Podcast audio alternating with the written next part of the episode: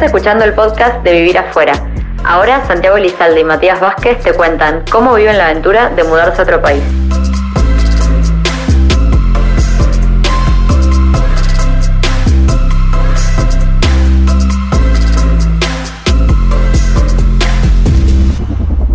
Hoy tenemos un nuevo podcast. Ya. este en particular, sí, este en particular eh, tiene nuevos invitados. Mati, como siempre, a mi derecha. ¿Cómo están todos? Tenemos amigos de Santi, una pareja argentina. Vamos a hablar de familia, de, de la procreación, de nuevas ideas, de, de un montón de sensaciones que por suerte todavía no conozco. y No sé si quiero conocer en el corto plazo. Así que Son nada, cosas lindas. tenemos a Vichy Hola, yo soy Vichy. Y a Rochi. y a Rochi, de Argentina, de San Isidro, eh, amigos de, Sa- de- de Santi, que, que nos van a contar un poco cómo, cómo es formar una familia afuera y, y, O sea, creo que yo tengo que aprender cómo formar una familia. Ya afuera es el, creo, el doble de Afuera, dificultad. claro. Así que a ver qué, a ver qué nos cuentan. ¿Ustedes cuántos están de novios? Dos años y pico y Dos casados hace tres. Sí, 2016. O sea, 2016, ¿Cómo para papá? 17, O sea, 18, 19. No, no, dos años de y pico de novios y, y- Y después casados hace tres. y casados hace tres. ¿Y dónde se conocieron? En Brandy. Qué buen lugar para conocerse. La típica historia de que nunca vas a conocer a tu marido en un boliche. Claro. no, nos conocíamos de San Isidro, ya de colegio Buen Aire, yo el Pirin, ya de, de chicos, pero nunca, no sé, de ir a esquiar también, de vernos. Claro, nos veíamos en la montaña, nos veíamos Pero en nos conocíamos así y después en Brandy. Ah, no, me acuerdo. Antes fue que yo fui a Volcom. Ella trabajaba en Volcom y yo, o sea, toda mi ropa es, Volcom. ¿Pero por ella o.? No, no, no, por mí. Y un día fui, me acuerdo, está, hay una amiga de ella, está casada con una amiga mía, y le digo, che, eh, me la crucé a la amiga de Angie, le digo, la que trabaja en Volcom, ah, sí, de Rochi. Después nos cruzamos en Brandy y me dijo, ¿me quieras descuento? Ah, Ya vos trabajás en Volcom y vos dónde Yo trabajabas. laburaba en Johnson y Johnson. Los dos nos queríamos ir a vivir afuera, estábamos atascados en Argentina sin poder irnos. Justo a mí me llaman de San Andrés y me dicen, te damos la beca que querías para hacer el máster. Que yo lo había pedido el año pasado, o sea, el año anterior, me habían dicho que no, y dije, no lo voy a pagar full price porque mi hermano justo estudió en San Andrés y me dijo, nadie paga full price.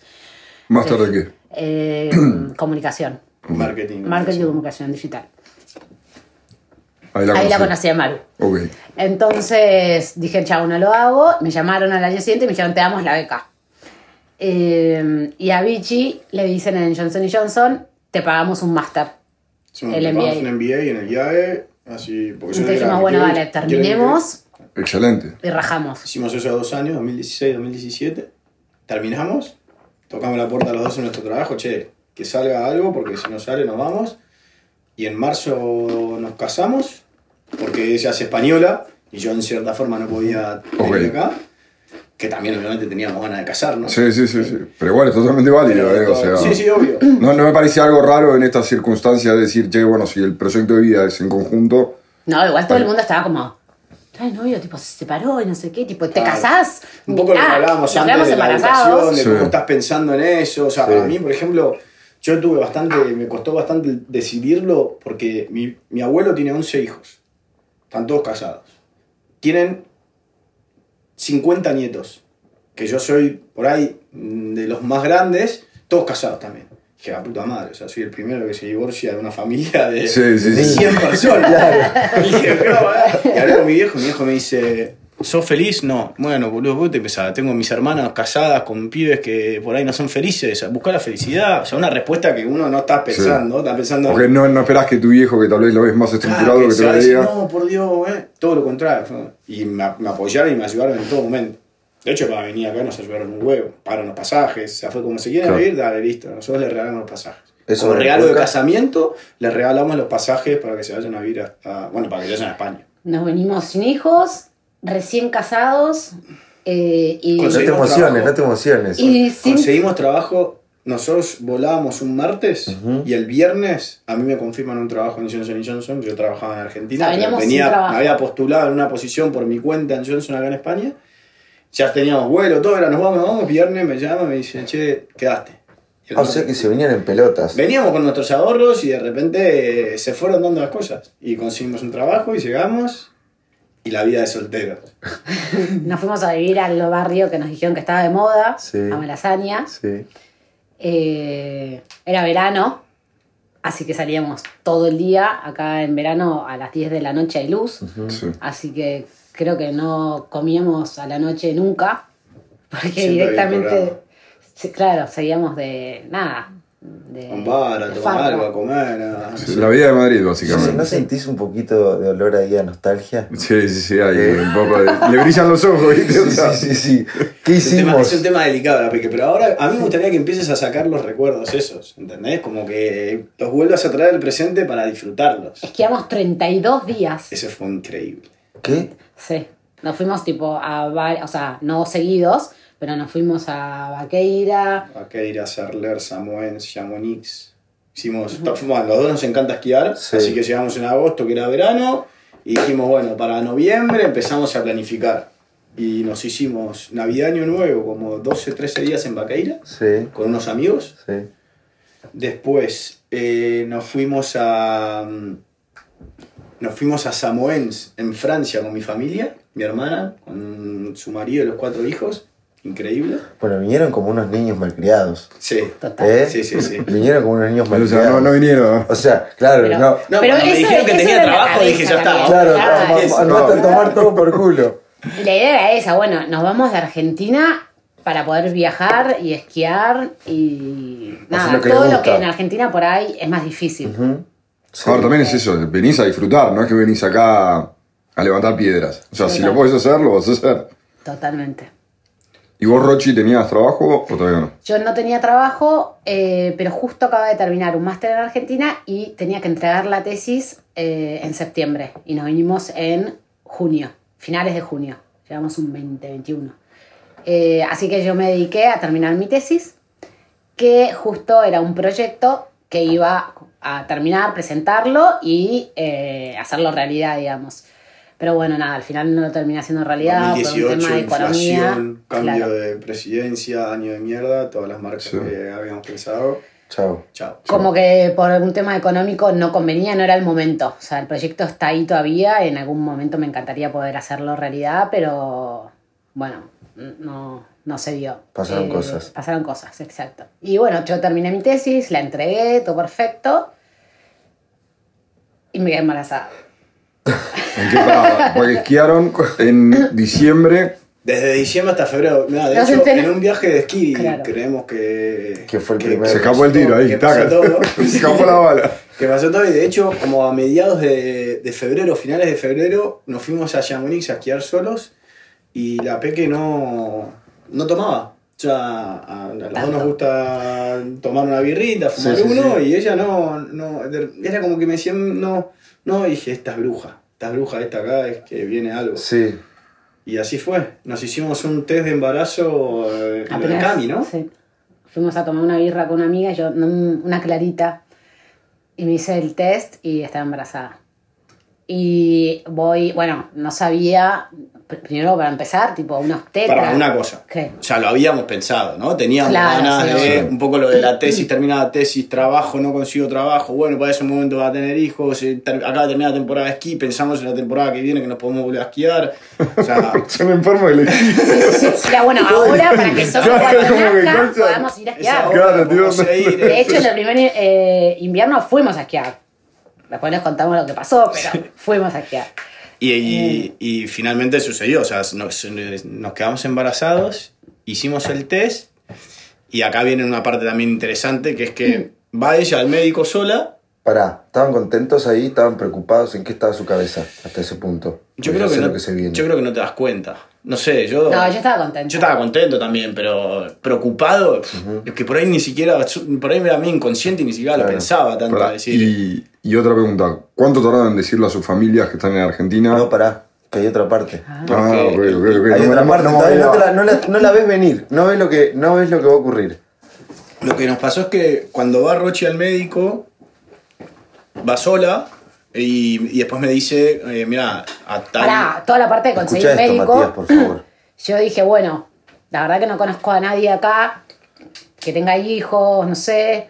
Entonces, ¿qué hago? Me meto en mi cartilla y digo, bueno, busco un médico en Salamanca. porque me daba más seguridad, no tengo ni idea. ¿Pero por qué ahí. Salamanca? Si vivías en Madrid. En No, en Ah, en barrio, Ah, No, en el Salamanca. barrio. Ah, ok, ok, ok.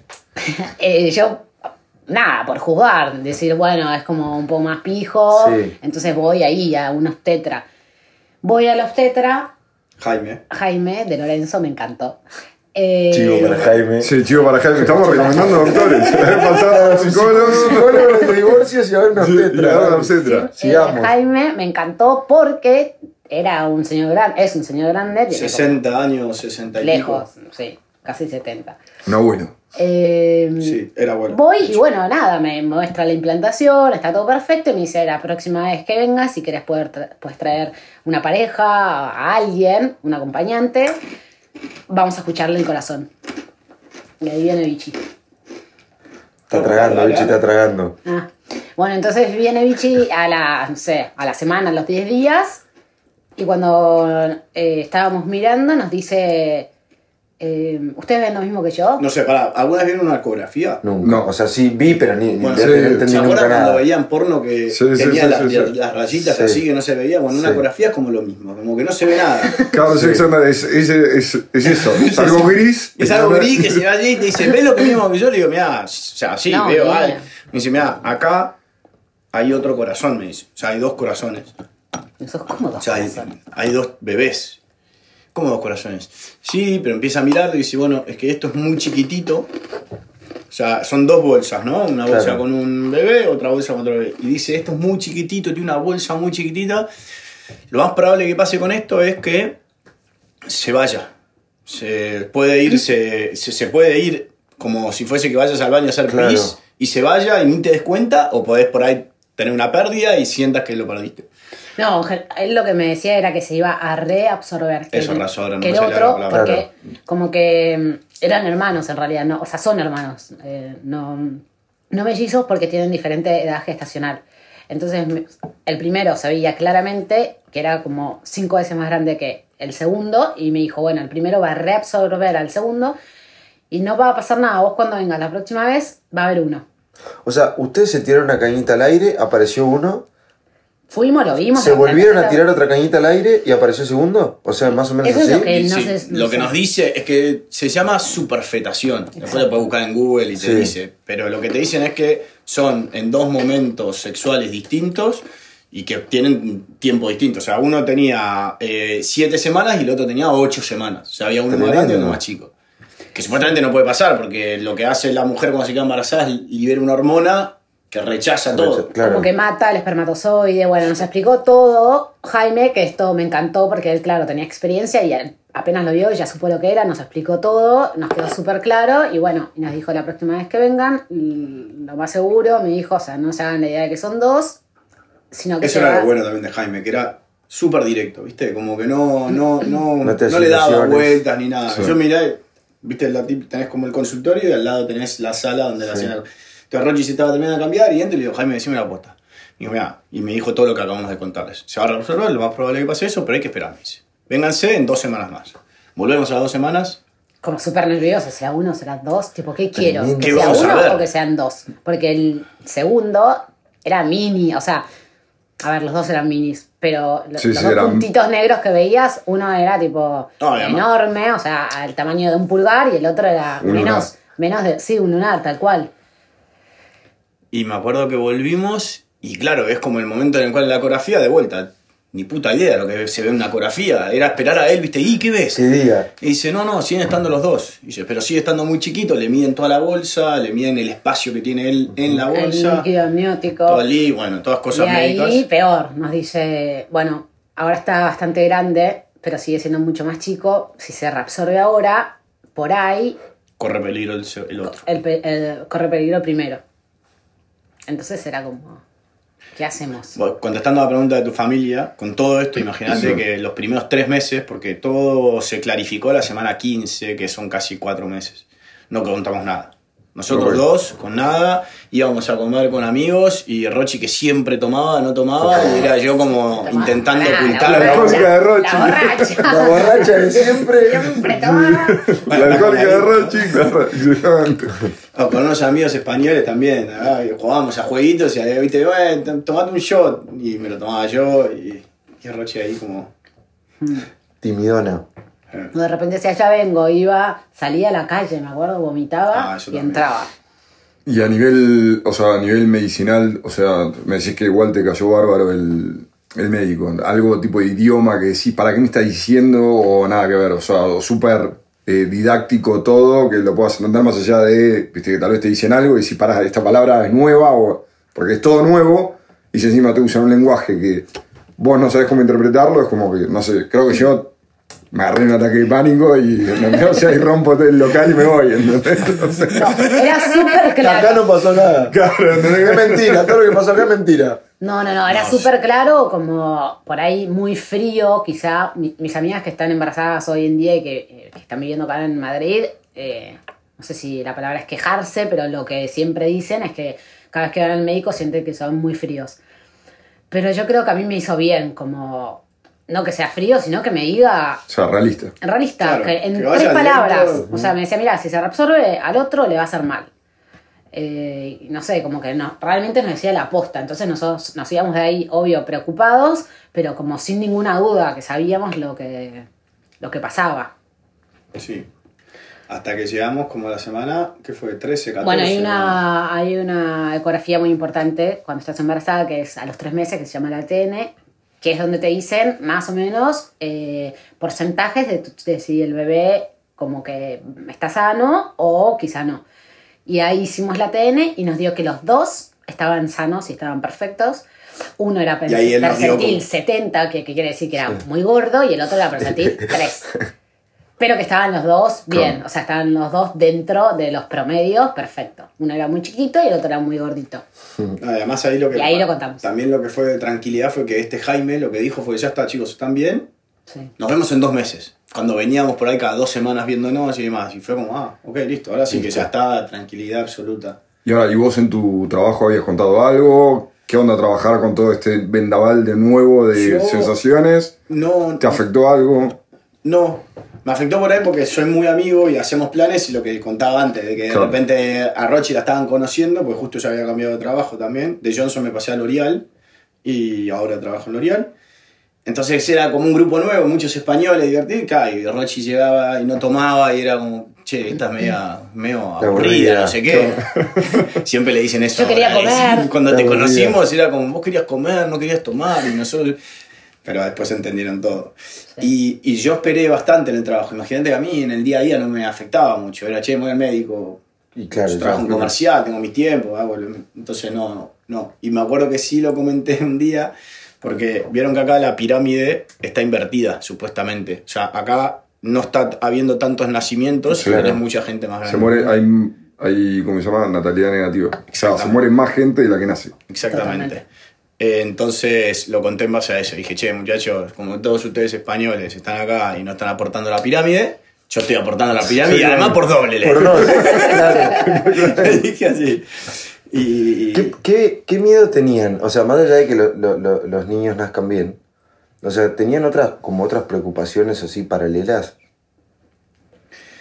A mí me daba un poco más de miedo Rochi, pero después, porque todavía esto sigue, porque después, después de que ya llegamos como al mes 6 y demás, estábamos en agosto, ¿no? Aproximadamente. Hemos hecho un viaje a Mallorca en julio y cuando llegamos a agosto, 4 de agosto, un domingo tranquilo, eh, se fisuró una bolsa de los dos bebés. Que Rochi se dio cuenta porque dijo, che, no sé si esto es pis, no sé qué pasa, yo estaba durmiendo y ella de repente me despierta y me dice, che, mirá, fíjate esto. Esto no es pis, esto es agua, le digo. Tranquila, termina de tomar el desayuno, yo me pego un baño y nos A vamos mí al me habían dicho que, tipo, por ahí el bebé te apretaba tanto que te hacías pis encima. Entonces dije, bueno, no sé. Encima ¿será son todas sensaciones que no sabes que nadie te las Claro, ni enseña. idea. No, una, Son indescriptibles. Además, el tamaño de Rochi con dos bebés, una panza, era gigante. Nosotros teníamos un colchón en el piso, nunca habíamos comprado cama y bueno, después del embarazo, o sea, en el embarazo tuvimos que comprarnos una cama. O sea, se iban a esquiar pero no tenían cama. Esto es fenomenal. No tenían me parece, muebles, me nada. parece fantástico. eh, Sí, sí, sí. Sí, es lindo dormir en el piso, a mí me encanta. Es fenomenal. Pero claro, Ya no me podía levantar, era ¿cómo como- no? estaba estancada ahí con una horca. Y, Era tremendo. Y ese día, ese domingo, bueno, nos vamos en el auto, claro, eh, agosto en España, se va todo el mundo, Jaime el médico nos dice, chicos, no se preocupen, habíamos ido El viernes. el viernes, Y esto era este domingo. domingo. Dijo, chicos, yo me voy de vacaciones hoy, pero si quieren van a este hospital que está mi hija, está de urgencias, van ahí y lo van a atender. Bueno, vamos, estacionamos, llegamos, nos, eh, nos o sea, eh, nos re- recepción, no sé qué, y dice, mira, está embarazada, está perdiendo algo. Algo pasa. Y Y ahí nos dicen, vamos a hacer un test a ver si es líquido amniótico o pis. Entonces me hacen como un hisopado, examinan el líquido y ahí vienen y nos dicen, es líquido amniótico, se rompió una bolsa. sí, ahí el médico, eh, cabe destacar que no estuvo muy bien. No, la O sea, milagrosa muy, no nos gustó. muy, o sea, es verdad que fue muy directo, pero muy poco eh, cercano, ¿viste? Como, che, es Sí, una como que no la situación... cuidó. No, Nada, fue ahora como... te busco una ambulancia, te vas. Fue con ambulancia y te vas de acá porque si acá nacen, yo los puedo tener acá, pero como son tan prematuros, no tengo muy buena neonatología, que es el espacio donde nacen los bebés Sí. prematuros en el hospital. Estábamos de 26, 24. 24. 24 semanas. O sea, eso Seis es meses. nada, no sé. Seis meses Seis meses, aproximadamente. Y, y ahí le digo, le digo, digo, pará. Le digo, estás poniendo nerviosa a ella y vos tampoco estás siendo muy claro. Le digo, empezá de vuelta. ¿Cómo vamos a proceder con esto? No, bueno, ahora, y ahí se tranquilizó, dijo, bueno, ahora vamos a llamar a, al 110, no sé qué, de emergencia, en base a tu, tu, Lo que te tu- pasa. donde vos vivas, no, donde Ah. vos vivas y donde vos estés empadronada, te tienen que asignar un hospital. Y Nosotros queríamos ir al Hospital La Paz, porque dicen que es el mejor en médico nos dijo, si a neurología. ustedes les pasa algo antes de la semana 32. 32, porque en la semana 30, em, o sea, lo que nos dijo nuestro médico era que la parte como eh, neurológica del bebé ya está casi formada y a los 32 está perfecta y a los 34 tipo, ya están cocinados. Pero si les pasa algo antes de la semana 30. 30, sí o sí a La Paz. Entonces yo ya tenía eso como chipeado. Entonces yo le digo, quiero ir a La Paz. Y me dice, no, te vamos a llevar a donde te toque. Entonces ahí le digo a Vichy, agarra el auto, no, vamos a La Paz, estábamos a 5 Olvídate. minutos aparte. Y me dice, pero vos estás loca, querés parir en el auto. Así, ¿eh? Así. Ahí cuando yo le dije. Discutiendo disculpa. así. Sí. Sí. Yo con la bolsa claro. rota, mellizos, Es que también negocios, Es que es, es en otro inadministrable. país, o sea, es inadministrable lo que te pasa. Yéndome a un hospital, bueno, al final nos mandan a La Paz en Ambulancia. en ambulancia. Nos vamos a una ambulancia a La Paz. Nunca nos habíamos, nos habíamos subido a una ambulancia. Viendo en España, los dos nos subimos a una ambulancia. Un transporte público. Yo por el nuevo. tobillo y Rochi por el embarazo. Pero para, pero volviendo para atrás, o sea, Sí. su familia de Buenos Aires, o sea, ya tardaron tres meses en, en decirle, o sea, ¿cuál es la sensación de su familia de decirle, mira, voy a tener hijos y probablemente sean españoles, porque su idea nunca fue volver a Argentina a tenerlos, que tal vez, no sé, qué sé yo. Puede pasar, sí. Me imagino a gente diciendo, prefiero estar con mi familia, con un médico que me recomienden, o sea, y no ir a, bueno, este barrio la verdad que probablemente tenga mejores médicos, ¿entiendes? Claro, o sea, sí, total. o sea, ¿cómo- De qué- hecho, es, es un punto que nosotros también lo hemos hablado, porque el momento de irte a vivir afuera también fue, nos vamos a vivir afuera, pero estás dispuesta a tener hijos a vivir afuera, ¿no? Porque yo quiero tener hijos y no es que lo quiero tener dentro de 10 años, me gustaría tenerlos dentro Sí. de poco. Y por suerte ella también fue como, por ahí es más la mujer, ¿viste? Que quiere volver, estar en- con su mamá o estar en, en- en el país donde vive Sí. toda su familia. Por suerte dijiste que sí, que no había ningún problema. Sí, ¿Y sus familias? llegar. Y ahí mi Perfecto. familia, mi familia tiene, o sea, mis viejos tienen 14, 16 nietos con estos dos. Claro. Entonces mis viejos ya estaban. Y de los tuyos te dejo hablar vos, que fueron sus primeros nietos, que ahí por ahí sí Claro. fue un poco más... No, mamá se vino y se instaló cinco meses Muy apenas nacieron Eh, los chicos y papá era como, bueno, me decía tipo, Poch, yo voy cuando los chicos hagan algo, como que son minis, no sé, cuando vos ya estés acostumbrada, entonces dijimos perfecto y bueno, cuarentena, así que es el día de hoy que no nos conoce. Me está jodiendo. Increíble. Sí, tremendo, pobre papá. Me está Sí. jodiendo. Así que bueno, ahora nos vamos a Argentina y los va a conocer con un año y tres meses. Y los primeros encima. Y los primeros. Pero bueno, hacemos mucho. eh, Videollamada. Sí. Pero sí, tremendo. O sea, vos- vos- ustedes, aparte de ustedes, no tienen a nadie cercano, cercano acá. No. O sea, más que algún amigo, Amigo. pero el Amigos. amigo te- O sea, no, familia, no aporta no. más que el oído. Amigos. Mm. El pollo. El pollo, pollo. para mí como un hermano acá. no, bien lo digo, ¿eh? O sea, en Sí, el momento sí. que pasó eso del hospital, imagínense, o sea, fue llegar al hospital eh, en una ambulancia, Rochi que se la llevaban a hacerle mil estudios, yo estaba solo así, dije, ¿a quién llamo? Llamé a, la- a Marce, que es la vieja de una muy amiga de Rochi, que es como nuestra vieja postiza, porque la verdad que... Es que argentina. Es argentina, pero vive acá el 2001.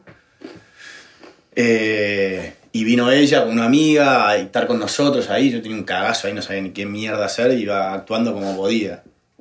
Y ahí eso fue el 4 de agosto, para decir una idea. El 4 de agosto Roche entró al hospital. Cuarto compartido, un solo baño. eh, yo tenía tipo. O sea, la- a las. ¿Cómo se dice? A las otras personas que vivían conmigo, era una semana, venía una con, no sé, placenta previa. Ahí aprendí un montón. Cada una tenía un diagnóstico distinto, pero iban y se iban, iban y se iban. Yo era como, me decía papá, la jefa del pabellón. Yo me sabía, escuchaba un ruido y le decía, viene la comida. ¿Qué, Eh, ¿Vos, vos esta estabas hora. internada sin, sin haber parido? Claro, a dos vos meses. se- Ahí, ¿Dos meses? Compartiendo cuarto con un solo baño y.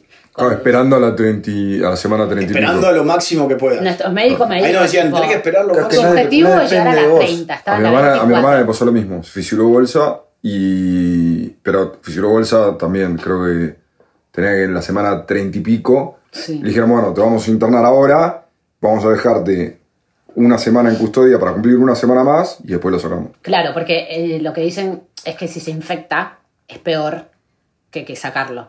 Entonces, bueno, nada, me pasaban miles de antibióticos, eh, me inyectaron corticoides para los pulmones de los chicos por si llegaban a nacer. Pero bueno, la verdad es que Milo estaba perfecto, él estaba con su bolsa, porque Milo era era el el primero que el apareció. el ok. grande. El grande Estaba- siempre estaba estaba, ahí gordo. cómodo. El gordo estaba ahí arriba y el otro estaba acá abajo. Había fisurado la bolsa además. No le llegaba tanto la morfi, porque para que se den una idea, pesó 1 kilo 990 milo, 1 Sí. kilo 990 y 1 Wow, kilo 260. Claro. Es un Eso apenas nada. nacieron, después de nacer encima bajan de peso. Porque están hinchados y parecen gordos, pero es agua. Entonces después la bajan y después la tienen que recuperar. Así que nada, Wow. eran minis. Y ahí fue una experiencia interesante porque fue nuestro segundo verano en España, pero metidos en el hospital, agosto, calor. Rochi, uh, unas locuras tenía. Un día me mandó al corte inglés a comprar un ventilador porque, la, porque ya el hospital le apagaba el aire. Decía, pero no lo están prendiendo. Me dice, andate a comprar un ventilador.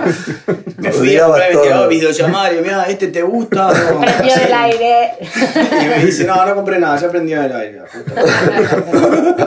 Volvamos ahí. Y ahora, y ahora tienen dos hijos, son los dos varones, Milo y, Y Alico, y Alico. Videla del carril. Son españoles y ahora que nos vamos a Argentina, le acabamos de hacer la... Son españoles y argentinos. Claro.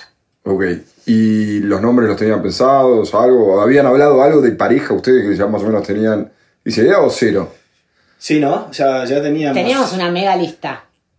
Eh, O sea, acá estás hablando con ansiedad. O sea, la, la lista, la, la lista la tiene desde los 10 años. No. No, no, tampoco, pero cuando, viste, cuando, viste, cuando vos estás pensando en que vas al médico, uh estás pensando en Sí, el sí. nombre o dónde tener. Sí. Bueno, pero ya teníamos un par de nombres. Milo nos gustaba. Y Alico en realidad se lo pusimos porque hay una, un Alejandro Roviralta, que lo conocemos de, de Buenos Aires, que nos gustaba Alico. O sea, pensamos que se llamaba Alico, de hecho. Ah, Y- que es su y- apodo. Y es su apodo. Y, Queríamos nombres cortos. y eso. Claro. Entonces empezamos a pensar nombres cortos. Eh, Milo quedó primero y después no encontrábamos el segundo. Pobre. Que pega- El que- segundo. Que pegase con Milo, ¿no? Porque por ahí también flasheábamos, no sé, eh, qué sé yo. Sur, que nos encanta, pero. Ah, en un momento pensamos en poner nombres de montañas. Claro. Aspen y Bale. por Claro. Ah, mirá. Pero Aspen estaba bueno, pero Bale Yo no. cuando o son sea. enfermos elegí, pero o sea, tienen que ir a hacer terapia, elegí, o sea, por el bien de sus hijos se lo pido yo, ¿entendés? O sea, Lo- Así ahora, que nada, ahora te cuento nombre- la parte del esquí también, que ya nos, nos costó bastante. Ahí cuando nació estuvimos dos meses en el hospital. O sea, nacieron una fecha muy fácil de recordar porque es el 9 del 9 del 2019. Y Milo pesó. Y mira, pesó un kilo 990. O sea, Claro, Y sí. nacieron a las 3 de la tarde, todos mí múltiplos hace el logro. Sí, gordo, va a jugar de 9, gordito. y el otro, el churri, nosotros le decimos Momo y churri. Me pregunte por qué, estaban pensados los nombres y Quedó. sobrenombres. Sí. Y cortitos aparte, todo estudiado. El momo y el churri. Y el churri es que siempre nació chiquito todo, pero eh, mi jefe me decía, me decía, los más chicos son los peores, me dice, no sé lo que es. Y es verdad, o sea, es un demonio, es el que está siempre, ah, ah, ah, así. El otro es más, viste, más mimoso, más que... Y este está haciendo quilombo, ah, tira las cosas. Y parece que cuando sea más grande va a ser peor todavía. Claro. El churri tiene mucha más energía que, que Milo. Ahí nos pasamos todo septiembre y todo octubre en el hospital, yendo a visitarlos todos los días. Ahí estaba la vieja de Rochi, por suerte también. Ah, ¿Y, y vos ahí sí habías agarrado la, la excedencia o la licencia de paternidad? Eh, ¿O cómo es? yo me tomé dos semanas, o sea, nacieron, me tomé dos semanas. Vacaciones. Sí. A mí me gusta trabajar, entonces como todo el teléfono, sigo ahí, pero sí, estaba bastante desconectado. O sea, no, no, no estaba necesitando estar ahí. I- igual acá son un montón de semanas. Son cuatro meses, creo. Y son para el hombre y para la mujer. Por eso te pregunto, digo. Para el hombre, bueno, en, en mi época, o sea, el año pasado eran eh, ocho semanas. Ahora, a partir del 2020, fueron 12 semanas para el hombre. Y el proyecto de ley que tiene es seguirse a 16, como la mujer. Pero también le dieron semanas porque yo estuve internado, Claro. porque eran dos y porque estuvieron en neo. O sea que al final era casi, no sé, más de medio año. Bueno, genial eso. Sí. O sea, a nivel de sistema, de que Sí. puedas acompañarla y de, de sentirte parte y de que no Bueno, es que tengas. un poco, te, un poco la gente acá te dice, te lo tomás. O sea, te obligan un poco, como diciendo, si queremos ir hasta este, a esta parte igualitaria, que en el trabajo no piensen que. Muchas mujeres muy feministas eran como amigas diciéndome, bichito, o sea, te tomás la, te tomás la baja. Claro, que, que le hacían tipo, eh, lo arrinconaban, tipo, tómatelas, Claro. porque él no quería, porque estaba en L'Oreal hace relativamente poco y tampoco se Claro, sí, Acababa sí, de sí, llegar sí. y tipo ya se iba un- seis meses de... No, por suerte ahí mi jefe es un copado, muy, muy cercano. Él tiene dos hijos, su segundo hijo también nació prematuro, tuvo una situación muy similar a la que, a la que tuvimos nosotros en términos de que cuando nació la mujer tuvo bastante riesgo de vida, entonces también tuvo que estar ahí en el hospital. A mí me acuerdo el día que nacieron los chicos, nosotros estaba, yo estaba en casa tranquilo un domingo porque ya ahí ya no me quedaba a dormir, los primeros días me quedaba a dormir en un sillón así, sentado así, me quedé 10 días, después iba y volvía. Aparte era re incómodo, entonces estaba Vichy, yo, eh, la otra, La otra persona. paciente con la familia, era como eh, todos en un cuarto, era un hacinamiento. No, además eso O era sea, yo le decía, era Vichy, anda la, casa. Ya eras la dueña del pabellón, tenía la pava eléctrica, la heladerita, Ya tenía todo armado. Tenía todo todo, tenía. yo, tenía todo. Acá me, di- me di cuenta de, eh, so- sobre todo eh, con los compañeros de trabajo que tuve, que se le da una importancia, pero suprema al ser padre. O sea, el momento de ser padre y todo lo que, lo que conlleva, el ir a buscar a los niños al colegio. Todo eso es como, no se toca. Eh, yo yo no- noté, noté, noté eso que en Argentina no lo noto tanto, como que allá es o más relajado o como que eh, eh, primero el trabajo, ni idea. Acá es como, vas a ser papá, esto no se toca, tenés que ir a buscar a los niños al colegio, esto, esto es... eh, Es no se toca, o sea, yo lo, lo- por lo menos respiré, respiré eso. No lo había Acá. pensado y es verdad, ¿eh? porque yo, de hecho, laburando en Johnson, muchos que tenían hijos y no los escuchaba. De repente estoy yendo a buscar a mi hijo al colegio o tuve que, llego más tarde a la oficina porque tuve que llevar a mi hijo al colegio. Y es verdad que acá, a mi jefe de repente lo llama y me dice, estoy acá en el cole, ¿qué? Pará, pará, y llama, Nacho, a Nacho vengo a buscar así, que le- viene Sí, el hijo, sí, se sí, sube sí. al auto y me dice, te llamo después porque ahora es imposible. Sí, sí, sí. O a la mañana lo mismo, che, a las 9 y media no puedo tener una reunión porque tengo llevar a mi hijo yo a las 10.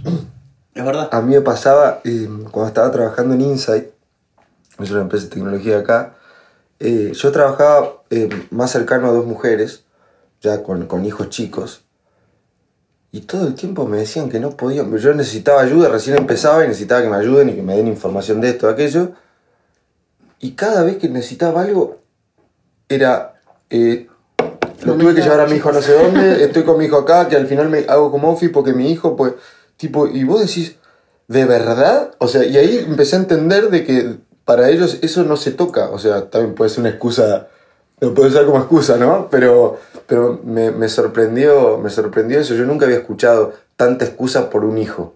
Claro. Y es que, y es que quizás acá le dan mucho más valor a, a tu tiempo en eso. Sí, Sí. totalmente. Total. También hay menos chicos, o sea, hay menos niños y por ahí también la gente los tiene más grandes, entonces es como que. Esperó tanto para tenerlos que cuando los tiene, nada, los tiene. Sí. Y tiene pocos, o sea, en comparación con Argentina, Sí. por ahí en Argentina, no sé, es normal tener cuatro, Sí. cinco. Sí, medio mínimo dos. Mínimo dos. En Argentina, mínimo dos. Total. Y a nivel, o sea, ¿ustedes vivían en Malasaña? ¿Siguieron viviendo en Malasaña? ¿O ya al toque se.? Todo Cuando nos cambio. dijeron que eran dos y que ya está, que eran dos, fijo dos, yo me puse a buscar departamento porque no teníamos ascensor.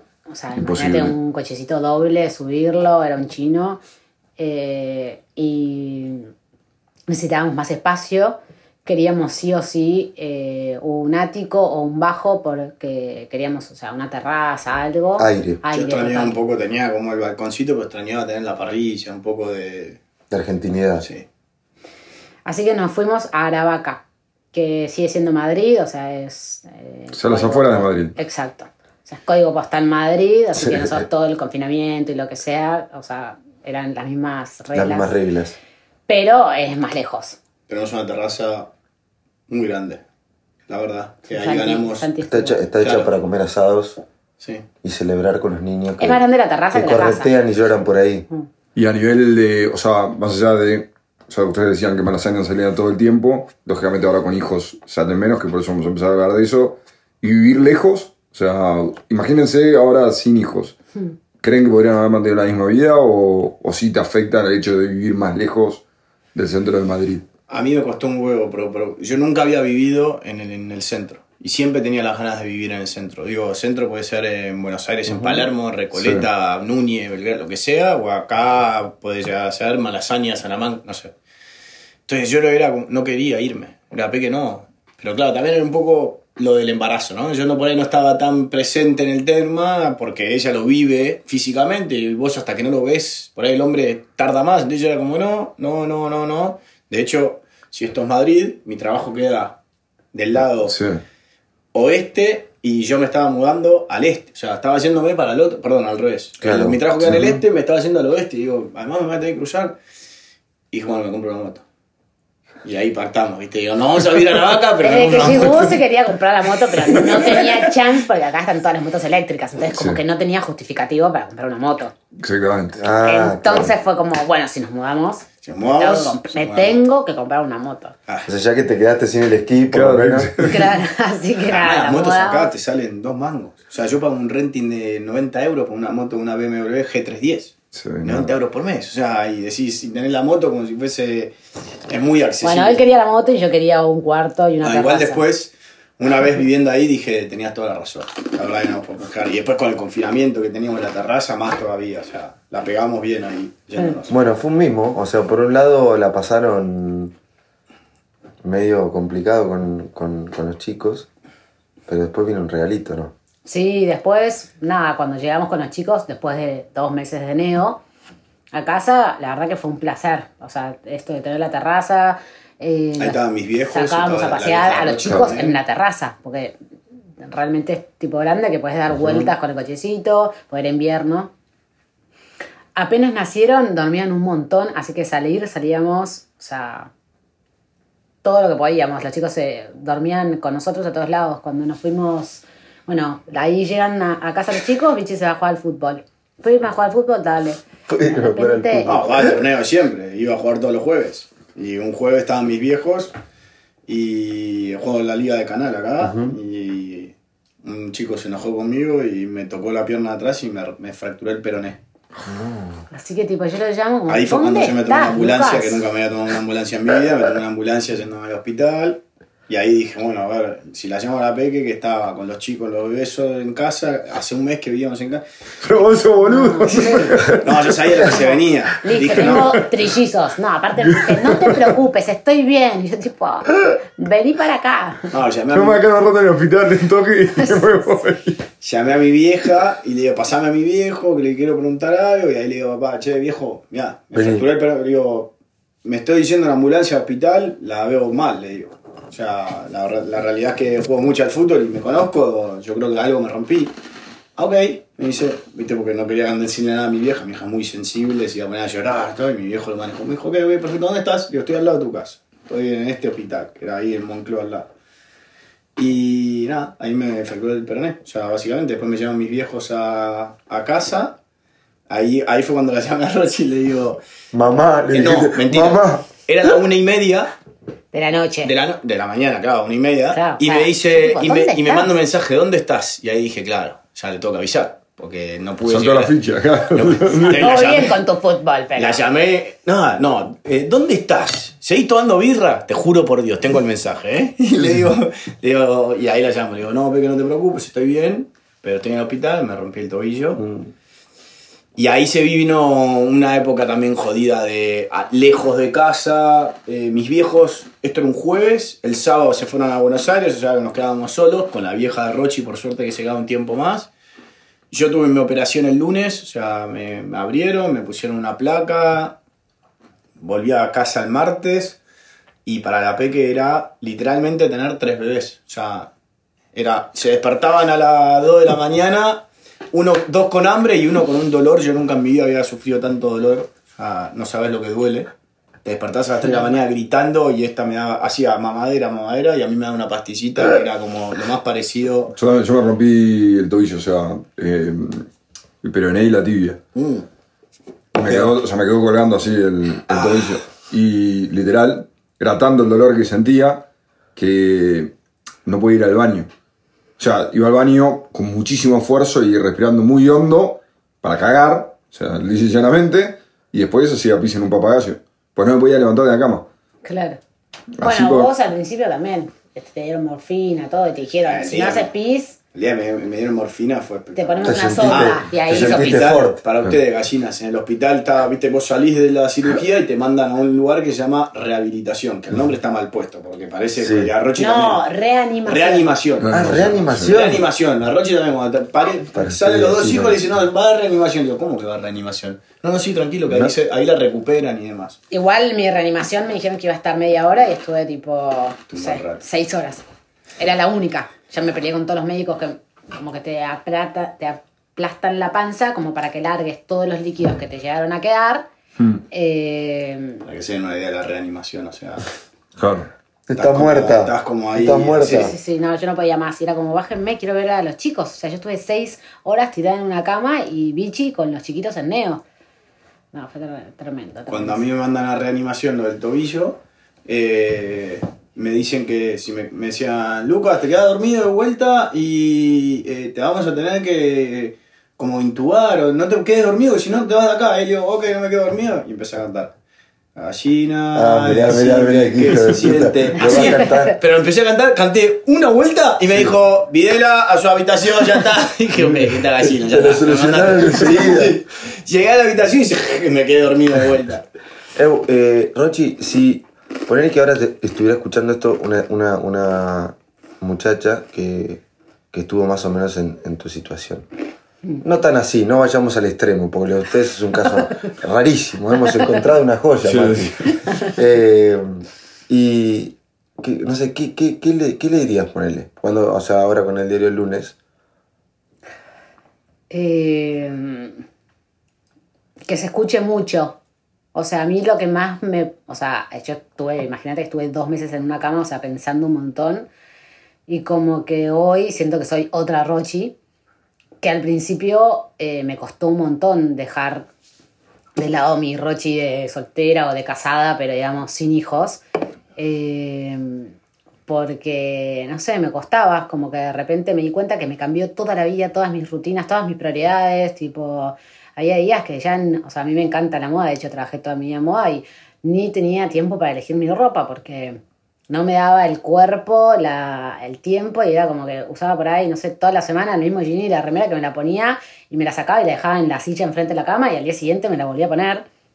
Entonces ahí era como que me extrañaba a mí un montón y después me di cuenta que bueno, nada, que son, o sea, que es la vida, Etapas. son etapas total y como de a poquito ir volviendo y elegir, bueno, qué era lo que extrañaba y tratar de traerlo de vuelta a mi nueva vida, a mi nueva Rochi, pero me costó como darme cuenta, tipo que hay una que es la mamá de los chicos, otra que soy yo y bueno, entonces escucharse una para... Nada, es como que siento que medio que te reinventás entonces, si tenés ese tiempo para pensar o, o darte cuenta, tipo, qué es lo que más te gusta, y bueno, tratar de no dejar atrás eso y agarrar un poquito de todo, porque bueno, nada, te reinventaste y ya está. Como que nunca más voy a volver a hacer la de antes, que me da a veces melancolía y como que no me siento identificada y me digo, listo, no me quedó nada de mí. Eh, pero de repente nada, también me veo hoy y me encanta donde estoy parada, los veo a los chicos y es como un mix. Entonces, bueno, nada, como darte cuenta que, que bueno, que sí, que cambiaste, que vas a cambiar y que te cambia todo, pero que también puedes elegir qué parte tuya de lo que era seguir siendo. Más que nada eso, por lo menos a mí como que lo que más me cambió fue darme cuenta de que la maternidad te... Nada, te cambia de verdad, te transforma. Así que como ser y- conscientes de esa transformación y no dejar de lado también lo que, o sea, lo que eras. Y lo mismo como que la pareja, también lo recharlamos, porque también yo me casé con una persona que me conoció de una forma y nada, como que de repente cambiar al 100%. No pudiste cumplir. Claro, ¿entendés? Mujer, como que no sí, pudiste yo no, o sea, cumplir. yo, ¿entendés? Como que de repente sos otro para vos y para tu pareja. Entonces, bueno, nada, transformarse juntos, cambiar, nada. Pero el esquí sigue. El esquí sigue. De hecho, fuimos a esquiar Fuimos a esquiar, y eso fue cuidando a los chicos. eh, Ah. espectacular la rotura del pie. Yo esquiaba to- todos los días. Ah, claro, te salió fenomenal. Fenomenal.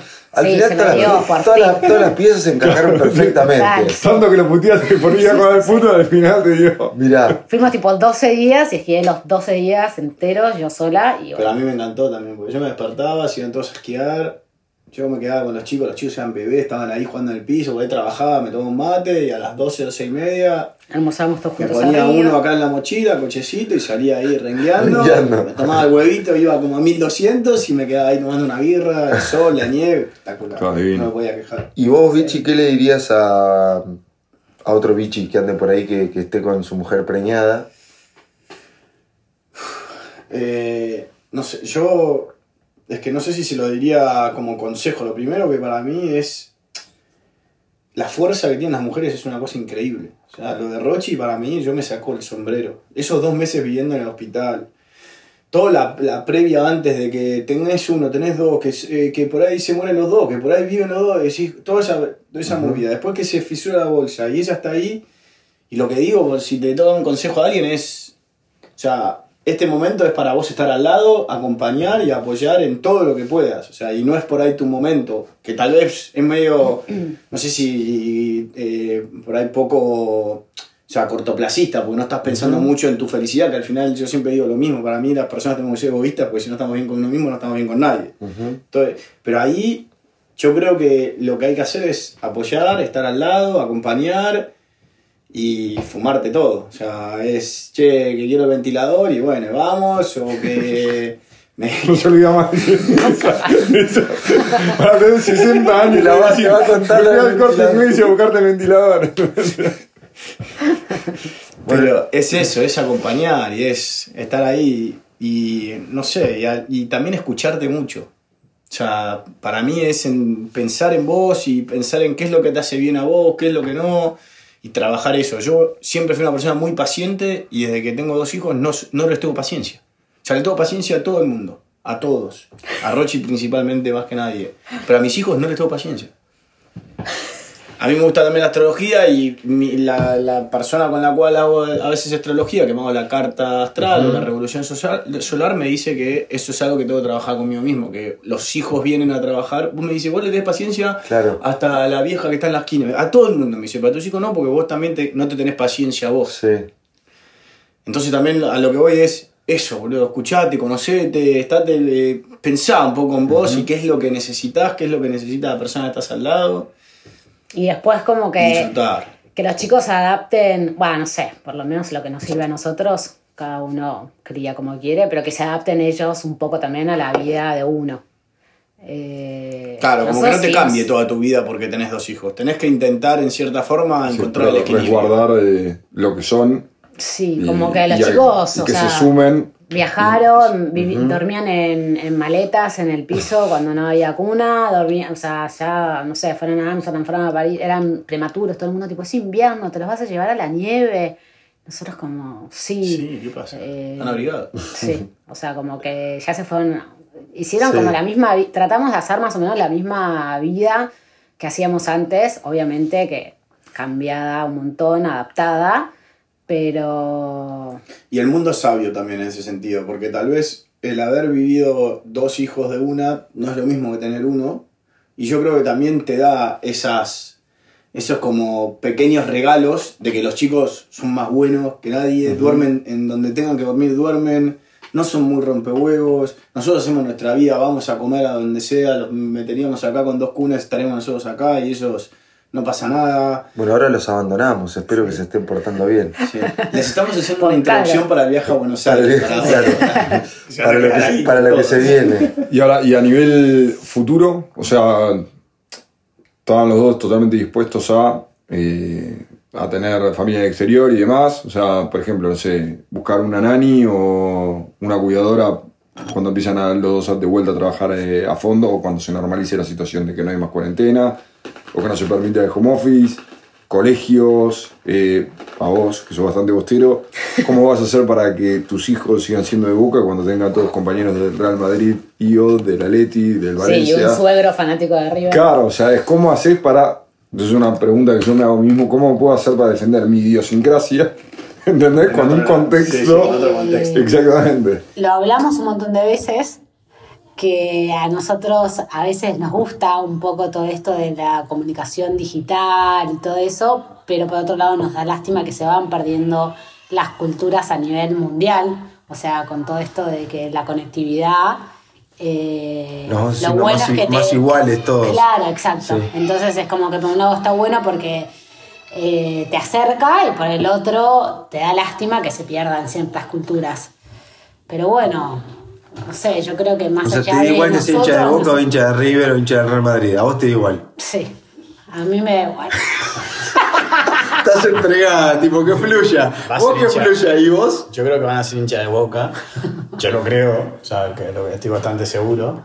Por lo menos. O de Messi. Por lo menos lo, van a, Barça, lo qué sé van a sentir un poco la presión, que creo que tal vez sea a veces un poco injusta desde ese sentido, pero creo que, que un poco de presión van a sentir de mi parte, como del suegro de que sean de River. Para mí es muy difícil Milo, que tengas. Milo es Millo, dijo papá. Milo es Le Millo. falta una L. Claro, es verdad. Tienes razón. Yo creo que. Es buenísimo, no lo había pensado. Me encanta, me encanta, me A papá encanta. también. Yo creo que es muy difícil como planear en cierta forma de cómo haces para quedarme con esto de que Argentina no... Claro, que guarde eso, que quiera Claro, eso. Para mí ahí es más eh, la educación en sí de padre a hijo o de madre a hijos, eh, de qué es lo que vos le querés inculcar a tus hijos, o sea, de los valores que más verdaderamente tenés. Hablamos siempre de, de- de ser hincha y que el que lo tenga verdaderamente adentro y lo quiera transmitir, lo va a transmitir como uno de los primeros valores. ¿sí? Después, tal vez está dentro del hincha para unas personas, tal vez para otros no está y está, no sé, que... Sí, ir a que- pescar, Claro, exactamente, justo.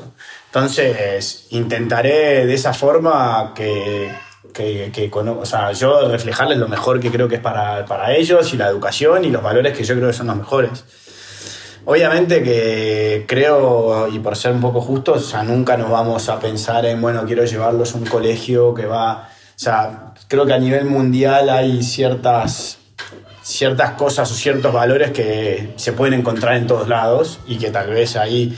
eh, Sí, la base es la misma. la base te sentís un poco cómodo de que dónde van a estar eh, yendo al colegio hoy, por ejemplo. No es que digo, uy, no, están yendo No al colegio. hablarán y- igual, pero... no hablarán igual, eso. No me van a decir eh, acá, che, pero tal vez la base va a estar. Y después nada, será un poco de entender que, que tienen en- durante el día toda una comunicación muy local Española. y que tal vez después tienen otro tipo de comunicación. Mirá cuando te digan, ¿te imaginas, Mati, que te diga. Ala. Siempre, joden. Yo me muero, yo me muero. Ala. Yo me muero. siempre me juegan con lo mismo. ¿Qué Me te dicen- dirán, padre o me te dicen- dirán papá? me ¿Cómo, dicen papa. dicen acá? Yo no sé, te dirán Papa. Papa, es un canteo cuando me digan así. No. O, o ahí está. Bueno, ahí está. No, ahí está, es en, en bajo. en Euskadi, no, acá no te van a decir ahí está. Ahí está. Ahí está, y amá. No, eso no va a ocurrir, pero, pero sí que coño. Qué guay.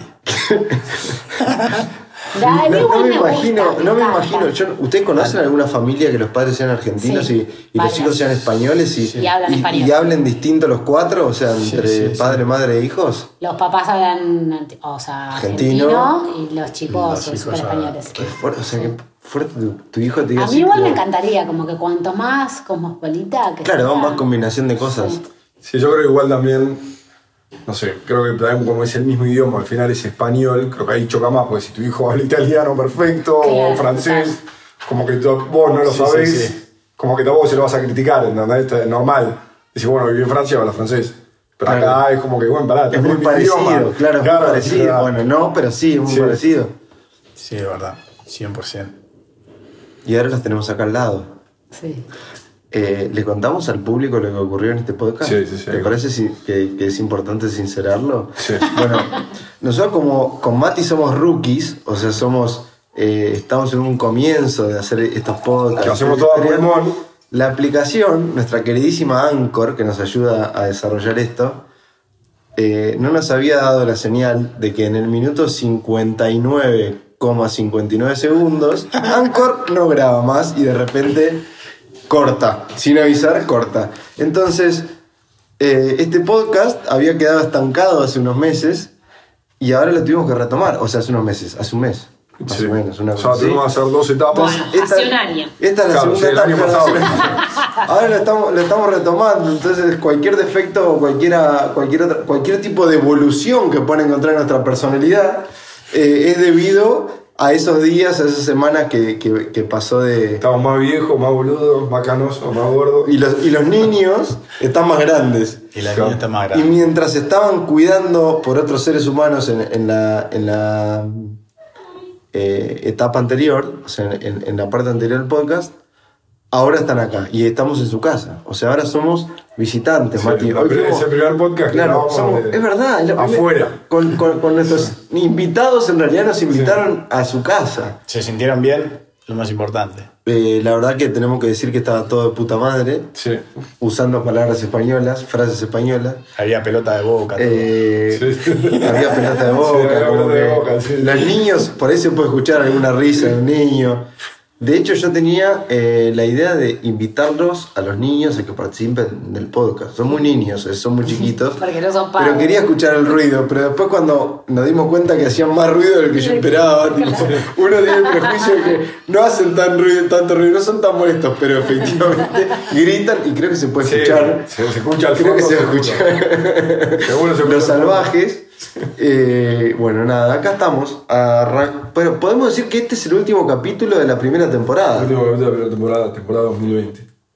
Estamos terminando en el 2021, ya se cagó todo el 2020, fue una mierda. Así que terminamos el último capítulo en 2021. Eh, ¿Con qué cerrarías este podcast, Mati? De- O ustedes, o sea, tomen la posta. Estamos cerrando el 2020, por así decirlo, la primera temporada de un podcast que se llama Vivir afuera, donde contamos la experiencia de irnos a vivir afuera. A ustedes les tocó la parte de describirnos cómo es crear una familia, o sea, cómo te llega crear una familia, porque no- en general lo puedes elegir, pero a veces te llega sin, sin elegirlo. Entonces me gustaría tam- también que den como así un- un- su Yo- opinión o algo de esto. Antes tengo una última pregunta que, que Ah, me acaba de surgir y es, eh, ¿estarían dispuestos a mudarse de nuevo a otro país con eh, la familia y demás? O sea, ¿sí o no? ¿O creen que la, la comodidad o la certeza de, de su entorno conocido, de lo ya creado. de lo ya creado, es una comodidad que, que no quisieran resignar? No, re, nos re iríamos a. Re. Mira, Si es la última pregunta, primero yo aprovecho para agradecer a mi mamá, no entiendo, a ustedes por habernos elegido en este capítulo de tener familia viviendo afuera. Por ese lado, gracias, antes de que se corte. Y después, sí, súper, o sea, siento que es el momento, ¿no? Los chicos son muy chiquitos, así que sea, es Es el momento de seguir aprovechando de poder vivir en otros países y, y tener, tenemos la energía joven de, de hacer esos esfuerzos. Que, que creo que una de las cosas más importantes del hecho de tener familia afuera es como valorarlo, porque uno se olvida, se castiga mucho de decir como, bueno, mira lo que es esto, y es como, pará, mira lo que tenemos, tenemos una familia afuera. Sí, nunca estás solo, estás, por un lado no tenés por ahí abuelos, primos, tíos. Claro, no tenés gente que está ahí, pero te tenés otra familia que te la creás vos y que si no es tu mismo entorno y es como valorar eso. El primer y- círculo es muy cerrado. Por ahí Claro. en Argentina tu primer círculo se abre más. Todo tiene más gente de cantidad, por lo menos. Sí, eso. Tiene sus pros y sus contras. Pero hay que darse el mérito también. Siento que hay veces, desde el hecho de vivir afuera, que se los voy a pasar, hay como un, un- discurso que, me, que escuché de, de vivir afuera. Bueno, no es un discurso, son unas, unas palabras que escuchaba, que, que escribió alguien. Vivir afuera que no es nuestro podcast. O sea, otra cosa de vivir afuera. Sí, otra cosa. No nos demos mérito. pero que está muy bueno, que es como valorarlo, como el, el, el, el inmigrante, Claro, como que en cómo general en migra, cómo llega. dicen que hijo de puta, vivís en Europa aquí", y Y es como, pará, de toda la otra parte, todo lo hice yo, todo un esfuerzo. Bueno, después se lo comparto, pero digo, lo que me quedo es con eso, como dens- démonos mérito y acá el autobombo, Obvio. que pasa muy poco, y es como, che, festejemos y digamos, como qué bueno lo que tenemos, ¿eh? Y qué bueno lo que va, y ojalá que, que sigamos por esta vía de seguir siendo como aventureros, seguir conociendo otros lugares y salir un poco de esa zona de confort que es un poco lo que decías vos, Mati, o sea, ya tenés, ya tenés todo tu círculo, ya estás cómodo acá, estás bien. Bueno, no, probablemente revolver un poco todo haga que, que todos crezcamos más, o al menos creo yo eso, ¿eh? Ahora que eso está bueno también porque creo que le sirve tanto a la gente que piensa en tener familia, o bien a la gente que tal vez tiene familia en Argentina y que dice, no, bueno, pero todavía mis hijos son chicos, entonces todavía no, no- no son tan independientes, lo que sea, pero creo que ustedes demostrando el espíritu aventurero de que, de que creo que confían en ustedes como individuos, como pareja y como familia, de que pueden llevarlo adelante y saber que con todas las dificultades que tiene esto que decide vivir afuera y, el desgaste emocional y todo, que igual lo puedan hacer, que digan que sí, estarían dispuestos a volver a migrar a otro destino, que no sea volver a, al lugar de origen, me parece súper meritorio, por lo menos a mí me toca la fibra en el sentido de, nada, que, que- me anima más, eh, si bien no tengo familia ni nada, pero creo que es como un mensaje súper lindo y positivo y, y es el eco del otro lado de que donde tal vez lo racional te indicaría tomar una decisión, pero las ganas de uno también las tiene que ponderar y, y es eso, te saca de la zona de confort, te invita a crecer, te expone y te hace mejor o te hace distinto y, y al final construye más. A mí, a mí me pone un poquito la piel de gallina lo que acaban de contar, porque yo toda mi vida viví con una concepción de, de vida de que en realidad somos sedentarios, porque uno se cría en un lugar y se desarrolla ahí, tus papás esperan que te críes ahí, vivas y te desarrolles, etc.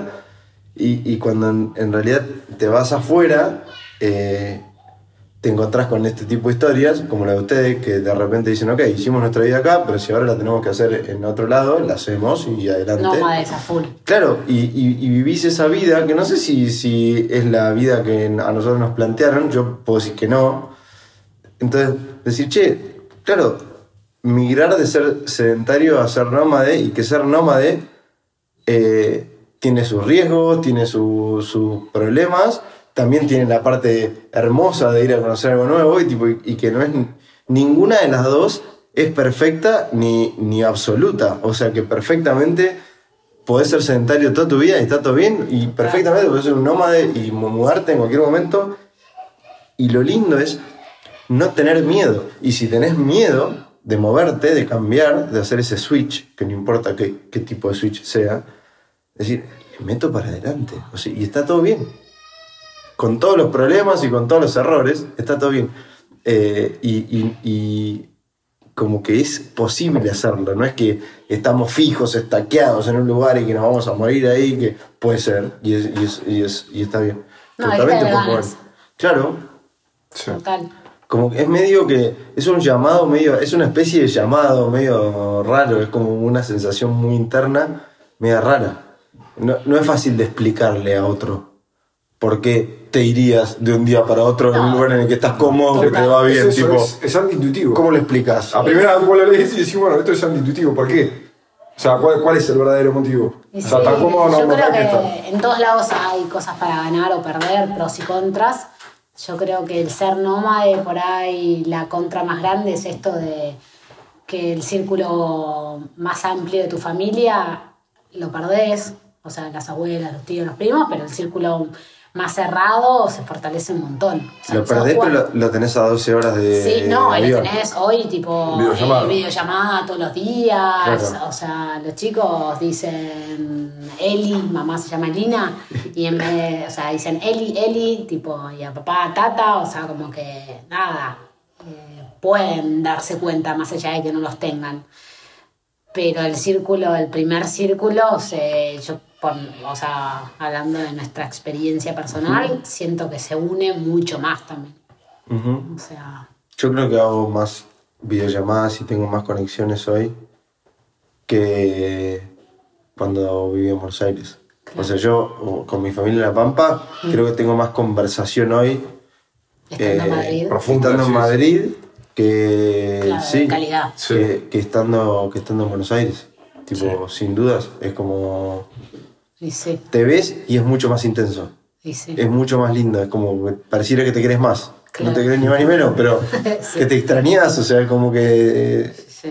no sé, la tecnología nos dio varias ventajas para que esto que estamos hablando hoy no sea tan dramático o tan triste o no sé, ni idea. papá siempre nos dice como que si hubiera sido en su época, me dice, yo me muero, Poch, nunca hubiese visto una foto, esto, lo otro, ahora es tan fácil. Sí. Eh, nada, Ves todo. Claro, me dice. Los metros cuadrados en Todos los días le mandamos fotos, es como que es diferente. Sí, mi hermana en. Australia hace videollamada con su hijo todos los días con mi papá. Claro. Todos los días. Todos los días, sí. O sea, a la Que mañana de se, ella. que se destete esa mujer.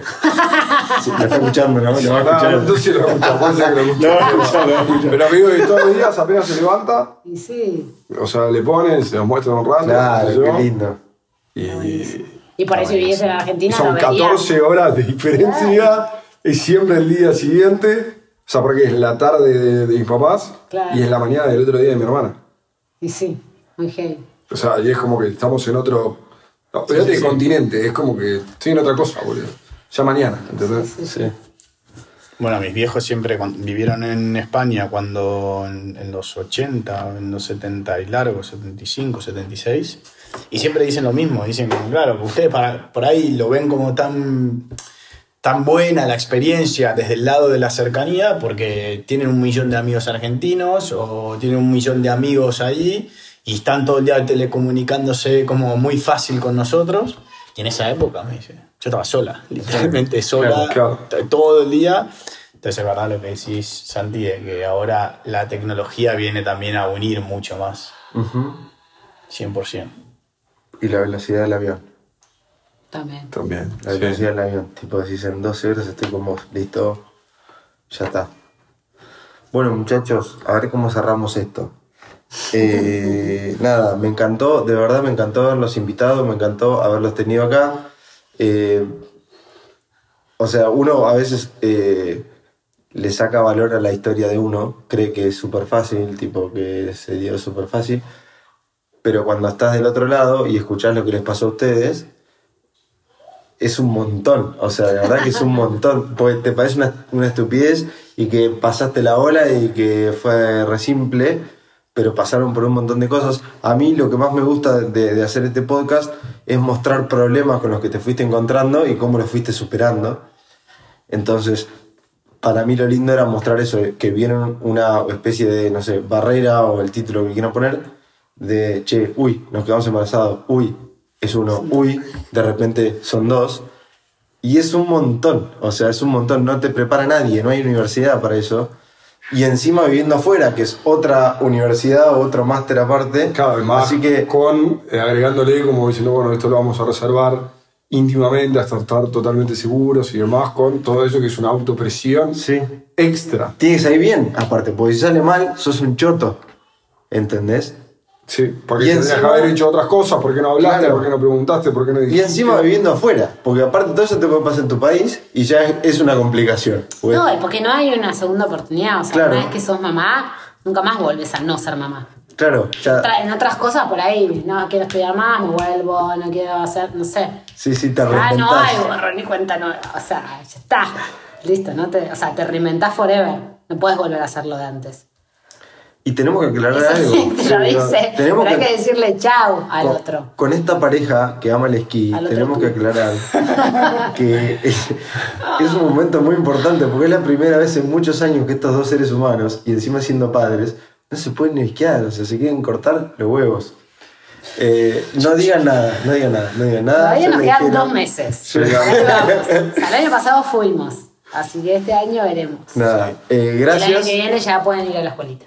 De verdad, gracias por, por compartir A todo, ustedes. se vieron un montón. Yo quiero decir que, bueno, a Rochi, más o menos, la primera vez que vine a su casa en su momento, más o menos le había conocido, le había sacado la ficha. A Vichy todavía no, me había costado un poco más. eh, y siento que en este podcast se abrió mucho más de lo que se había abierto en un asado conmigo antes. Así que gracias.